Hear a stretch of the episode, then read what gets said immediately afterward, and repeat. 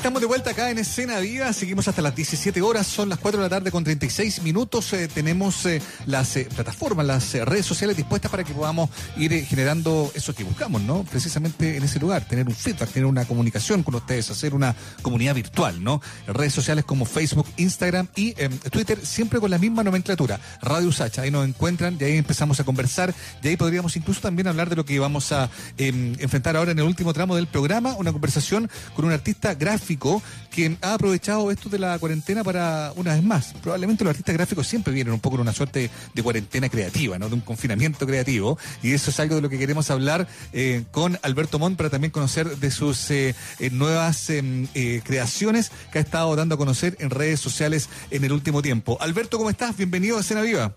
Hola, Mauricio. Hola, Mina, ¿cómo están? Bien, pues Alberto. Bien, ¿y tú cómo estás? ¿Es correcta la tesis de que eh, alguien como, como tú, un artista gráfico, bien eh, eternamente en una suerte de confinamiento creativo, en una cuarentena eh, de, ejercicio de estilo, de estar buscando ahí como cosas nuevas que mostrar? Sí, convengamos que, que es un trabajo solitario en el que estás constantemente en una especie de cavernita, tú solo creando y, y bueno, eh, estamos yo yo al menos vengo preparándome para la cuarentena hace 30 años así que está todo bien sí, pues, sí, verdad. me parece que que, justamente hay un estudio que dice que, que, la gente que se prepara y que ve cosas como más de, impacto para, para, estar solo está, está mejor preparado. Oye, Alberto, pero ¿qué es la ansiedad para ti? Porque has sacado una serie en torno a la ansiedad que, además de darnos mucha risa para los seguidores como, como nosotros acá en Escena Viva de tu trabajo, eh, que, que, la lleva por muchos lados. Entonces, eh, nos gustaría escucharte reflexionar acerca de la ansiedad. Mira, con mi profundo conocimiento al respecto de la ansiedad, no, no sé. Eh, la verdad es que comencé con el, eh, con el dibujito de la ansiedad como respuesta a un, a un pedido específico, eh, porque yo hago viñetas semanales para, para, para la tercera y generalmente tienen que ver con la pauta, ¿no? Y en algún punto eh, de la pauta eh, me pidieron, ah, me, me, pasaron todos los temas que iban a haber en la semana y uno de ellos era la cantidad de ansiolíticos que se vende en Chile anualmente, ¿no? que supera con creces al 99% de los países. E hice una ilustración de un personaje llegando a una, a una entrevista de trabajo con un muñeco rojo en la cara y, el, texto era básicamente perdón por venir así, pero no no tuve no conseguí babysitter para mi ansiedad. Y cuando vi esto, cuando vi este personaje dije, "No, esto me da para hacer unas cinco o seis viñetas más." Y comencé a darle a poco explorando un poco eh, esa sensación que todos tenemos, porque no, no es algo que me pasa a mí, a ti y a, cuatro pelagatos, es algo que todos tenemos en mayor o menor medida, que son esta, esta, estos, estas emociones involuntarias y muchas veces muy, muy, muy pesadas y desastrosas que están todo el tiempo boicoteándonos, ¿no? Y que tienen que ver con eh, nuestra relación para con nuestro entorno, para con nuestros pares, eh, para con la gente, para con la vida en general. Entonces me puse a explorar esto en base a un poco vivencias personales, un poco eh, lo que lo que logro ver de la gente que quiero alrededor y la gente que no quiero alrededor también siempre inspiran. Em, y me puse a armar este este este bicho que yo pensé que iba a darme para 15 viñetas y ya llevo, o sea, de hecho hoy día estoy cerrando el libro que va a salir dentro de un par de meses. Qué buena. Em, Imagínate. Claro, y dime. Y, la ansiedad, así como tú lo observas, claro, no solo del que está encerrado, también es de la autoridad. ¿Es Chile un país ansioso, sientes tú? O sea, eh, se ha manifestado como un país ansioso a partir de lo que estamos viendo? Chile es un país profundamente ansioso. Yo creo que, mm, que responde a varios, eh, varios problemas de la idiosincrasia chilena. Uno de ellos es el exitismo eh, mm. que vivimos socialmente, ¿no? Creo que el, el estar constantemente en, en escrutinio, en escrutinio constante de, de la autoridad, de los pares, de la gente, y esa necesidad por, por por llegar a, ¿no? Creo que eso es algo que, que al chileno en general, me incluyo, em, nos, nos daña mucho en lo cotidiano, ¿no? Ese tratar todo el tiempo de tener éxito, de tener más, de, de consumir, de estar mejor, de, de aparentar más. O sea, es cuestión de ver lo que pasa con redes sociales. Es, una, una, una oda al exitismo. ¿No? Y, en el fondo sentirse bastante ofendidos todo el tiempo, ¿no? Hay como una cosa con lo políticamente correcto que parece que, que, hay un tema y eh, generalmente tú lo has vivido también. Eh, a veces tener que responder eh, por, por no solo la ansiedad, sino por todas tus viñetas en general. Bueno, me, me gusta, me gusta el deporte de responder ofendidos, pero em, claro, yo creo que en parte también esta esta necesidad de ser que tenemos en Chile eh, nos resta el humor. Porque el humor en el fondo requiere que tú puedas mirarte a ti mismo con un poco de, autocrítica, ¿no? Y, y entender el, de dónde vienes y, hacia dónde vas de una manera un poco más honesta. Entonces, cuando vives eh, sumido en esta necesidad de aparentar, eh, tienes que todos los días levantarte y contarte un cuento y, un relato de quién eres. Y cuando algo te hace cuestionar justamente eso, inevitablemente la respuesta es, es, agresiva. Y eso nos obliga a, exactamente como dices tú, vivir en una sociedad en donde hay una exacerbación de lo políticamente correcto y hay una...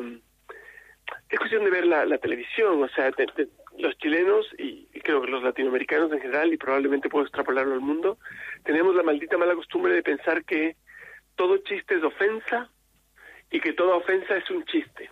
O sea, vivimos en una cultura en donde, en donde lo que se considera humor es en realidad ofensa.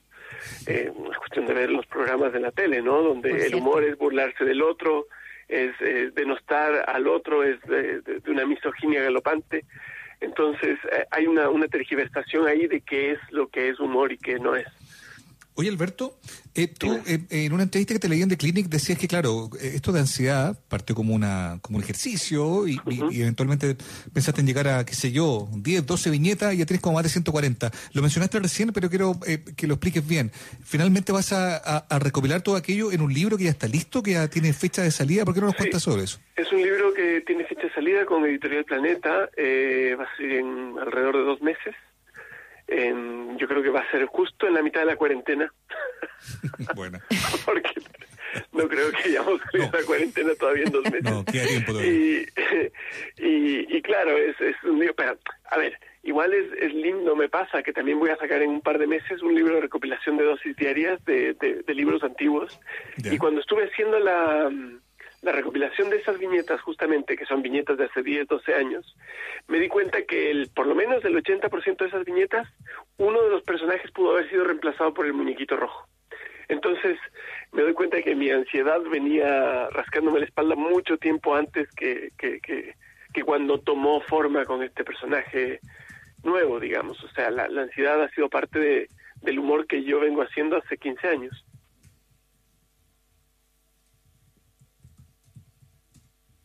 Ah, parece que eh, pensé que iba, a tomar ahí, a retomar la conversación la Muriel Riveros.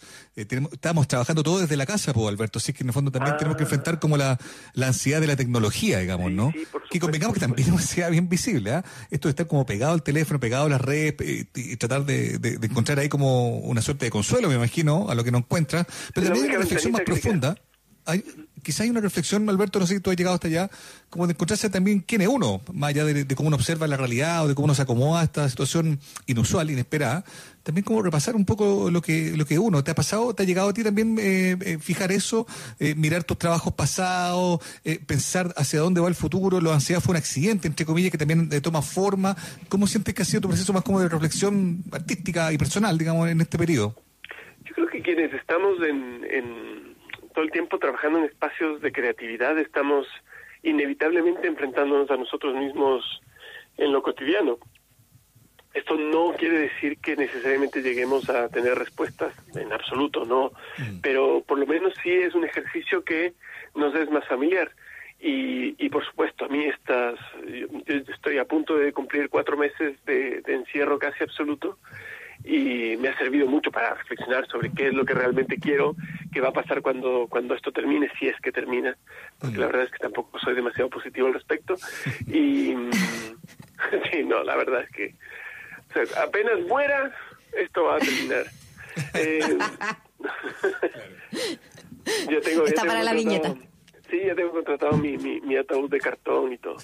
Entonces, eh, como, como como todos sabemos, estamos en una situación que es tremendamente terrible y, y, y, es esta reflexión, en mi caso, parte desde el humor. ¿no? Estas, eh, este pequeño encuentro conmigo mismo siempre es desde un poco desde la ironía o desde el sarcasmo.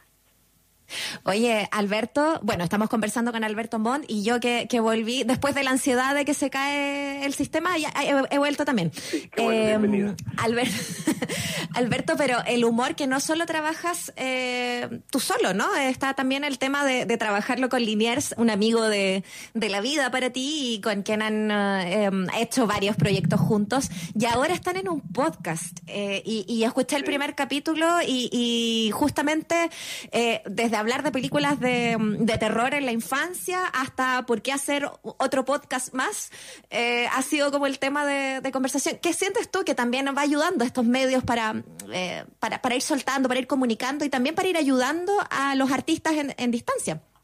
A ver, do, dos cosas ahí, ¿no? Eh, uno, es triste que tú hayas escuchado el primer capítulo porque es como que nosotros no, somos unos aparecidos en el tema del, del podcast, ¿no? En especial ustedes llevan mucho tiempo y esto, de repente uno viene, oye, voy a hacer un podcast y lo escucha alguien que realmente sabe de comunicación y uno queda como un poco idiota.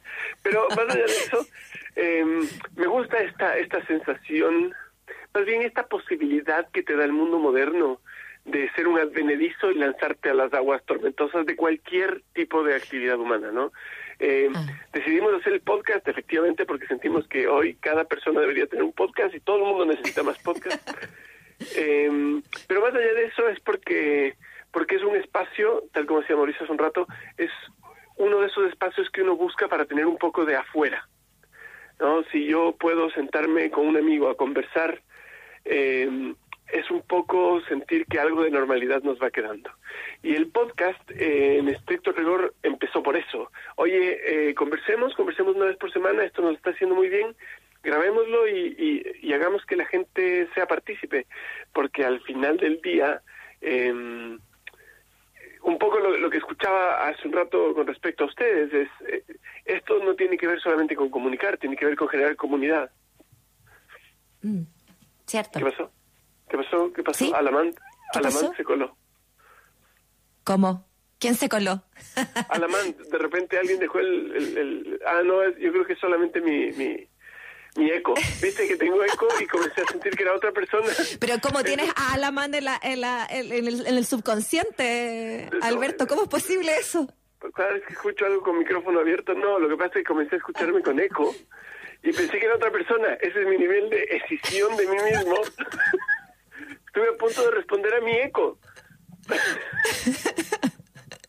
bueno, te, te, te, estamos generando harto material aquí. No, sí, sí, Alberto. Oye, bueno. Una generación de material constante. Dime. Sí, pues esa es la idea. Eh, pero, pero para ir cerrando quizás también el, el, el tema, también eh, de alguna manera nos vamos, nos vamos encontrando y han recibido buenos comentarios. Yo he visto que igual está, está bueno, ¿no? Esto de poder conectar con, con, con el público de esta, desde esta otra plataforma y, y, me llama la atención eso también, ¿no? De cómo, cómo es necesario poder ayudar también a, a los diseñadores, a los creadores, a los ilustradores. Eh, que, no están trabajando porque no están publicando más que más que en internet. Que a ver, yo creo que las crisis eh, te obligan impajaritablemente a, nadar más fuerte, ¿no? A la orilla. Eh, buscar espacios nuevos para poder sobrevivir es parte fundamental de quienes trabajamos en, en procesos creativos y quienes eh, y para quienes el sueldo es una fantasía, digamos, ¿no? Sea, yo no, no, no tengo un cheque a fin de mes como, como un porcentaje importante de la gente. Entonces, cada vez que hay algo como esto que está pasando, que, que estás absolutamente sin trabajo, tienes que empezar a ver dónde, eh, a dónde apuntas con la creatividad. Y me, me parece que es algo que, que, que se ve eh, cotidianamente. A mí me, me, me, ha alucinado, por ejemplo, ver en, en redes incluso cómo gente que se dedicaba a algo ahora se está dedicando a otra cosa y les está empezando a ir bien, como de repente un profesor de yoga que antes tenía tres alumnos, hoy día tiene 50 pero en línea, como un restaurante ahora está haciendo reparticiones o repartijas a, a, a deliveries a domicilio una vez por semana con, con, despachos especiales. Entonces, siento que, que en la crisis eh, los que los que tienen la suerte de poder eh, ser un poco más recursivos o tienen quizá la suerte de tener una, mm. una comunidad un poco más grande, eh, igual se ven obligados a, a, pedalear y, tratar de sobrevivir como se pueda. Entonces, claro, el, el podcast es un poco eso, ¿no? Totalmente. Ir creando más comunidad, ir viendo qué, qué, se puede sacar de ahí. No es algo que hacemos con fines de lucro, pero aún así nos abrimos un Patreon, que es un sistema también de, de apoyo. Y, hay que ir viendo. Al final es, es una mezcla de, oye, me divierto con esto, es algo que necesito para mantener mi sanidad mental y al mismo tiempo puede que eventualmente te genere lucas.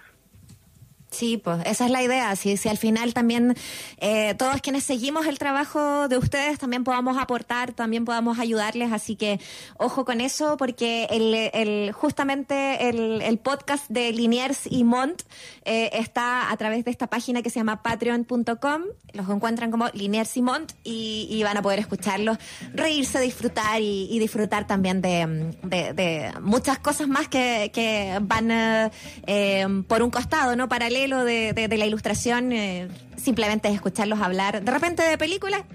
Es todo un capítulo. Alberto, te queremos dar las gracias por esta mm, conversación y, y, por supuesto que vamos a estar atentos a cuando estés sacando tus libros, poder compartirlos en, en esta cuarentena que, que, nos hace harta falta. Ustedes me chiflan y estoy acá. Les mando un gran abrazo y manténganse vivos.